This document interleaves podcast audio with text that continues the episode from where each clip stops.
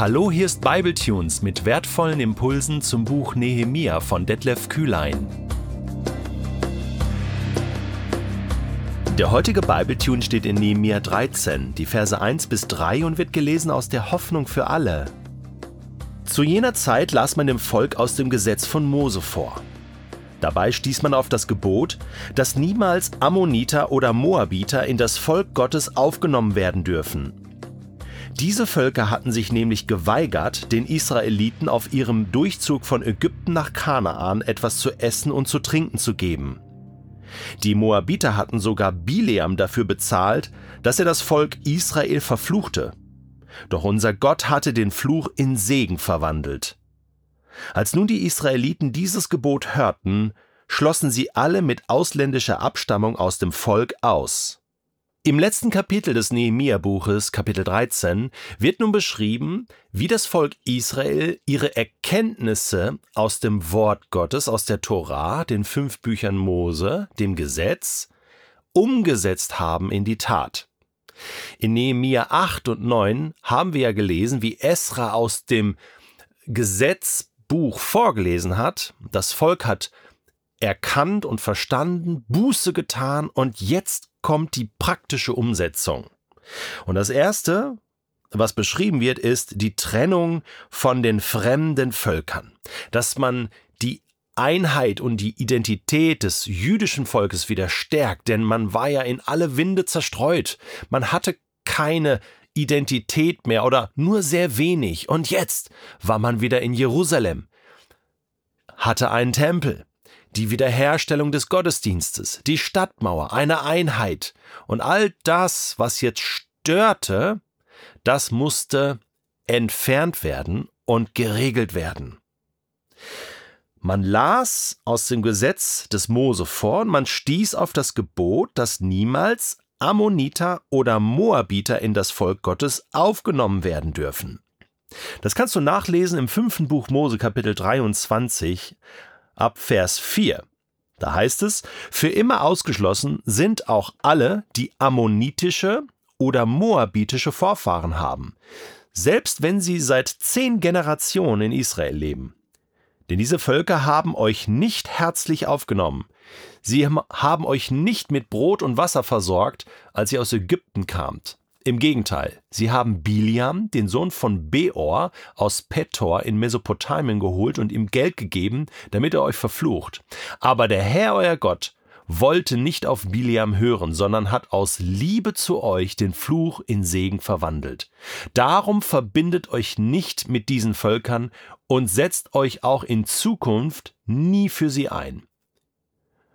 Und dann wird noch erzählt in Vers 8, die Edomiter aber sollt ihr nicht ablehnen, sie sind euer Brudervolk, also die Nachkommen Esaus. Vielleicht wirkt das auf den ersten Blick befremdlich auf dich. Mir ging es genauso, dass ich dachte, ey, muss das noch sein? Hey, äh, könnt ihr da nicht drüber stehen und irgendwie äh, das so ein bisschen äh, aushalten und, und, und tolerant sein?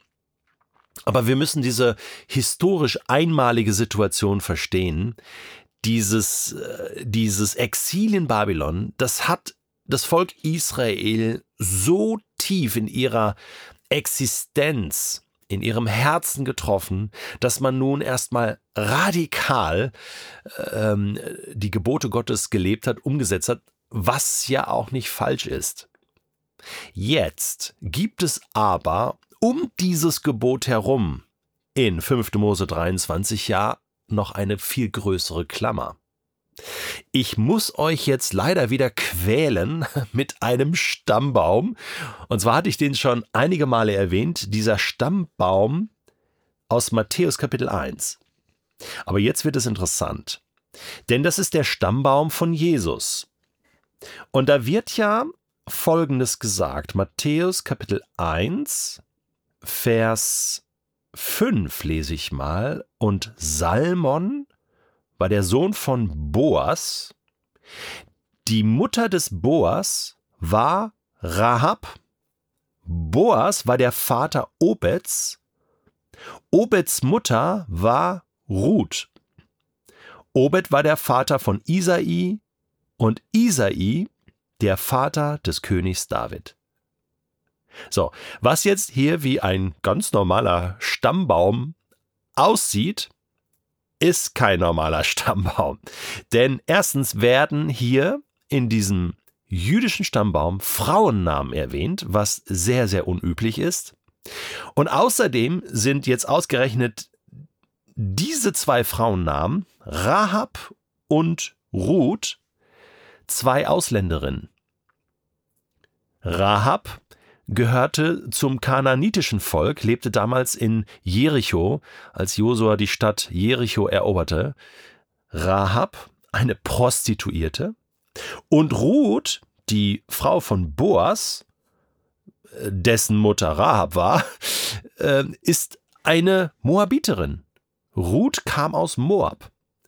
Und von ihr stammt der berühmte Satz, mein Volk soll auch dein Volk sein, dein Gott ist auch mein Gott. Und ist sie jetzt eingepfropft, eingegliedert in das Volk Gottes? Ja, denn sie ist die, ähm, warte mal, Oma, die Oma ne, von König David.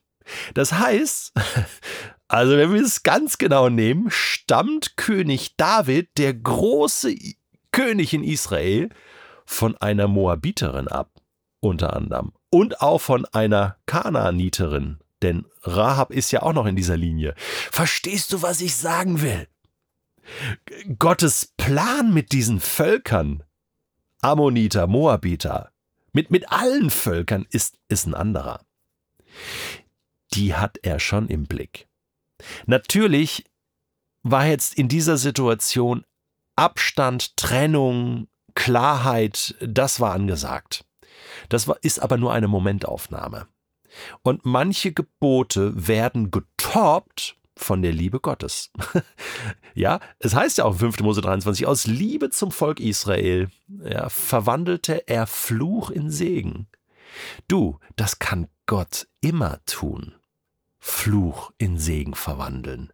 Was als Fluch gedacht war, als Ablehnung gedacht war, wird zum Schluss Segen. Und bitte versteh, das ist die große Klammer Gottes um diese ganze Welt. So sehr hat Gott diese Welt mit allen Menschen, mit allem, was darin ist, geliebt, dass er seinen Sohn gab. Und deswegen ist kein Zufall, dass er Abraham ja schon gesagt hat, durch dich sollen gesegnet werden. Sprich, geliebt werden und beschenkt werden. Alle Völker der Erde, auch die Ammoniter, auch die Moabiter. Und dass Rahab und Ruth im Stammbaum von Jesus sind, sozusagen in der Familie. Das ist kein Zufall, sondern Plan Gottes. Also, bei mir legt sich die Aufregung jetzt wieder und Jesus selbst, der ja von Rahab und Ruth abstammt, ähm, sagt ja in Matthäus 28, und das ist eben der Schluss des Matthäusevangeliums, geht hin zu allen Völkern und predigt ihnen das Evangelium.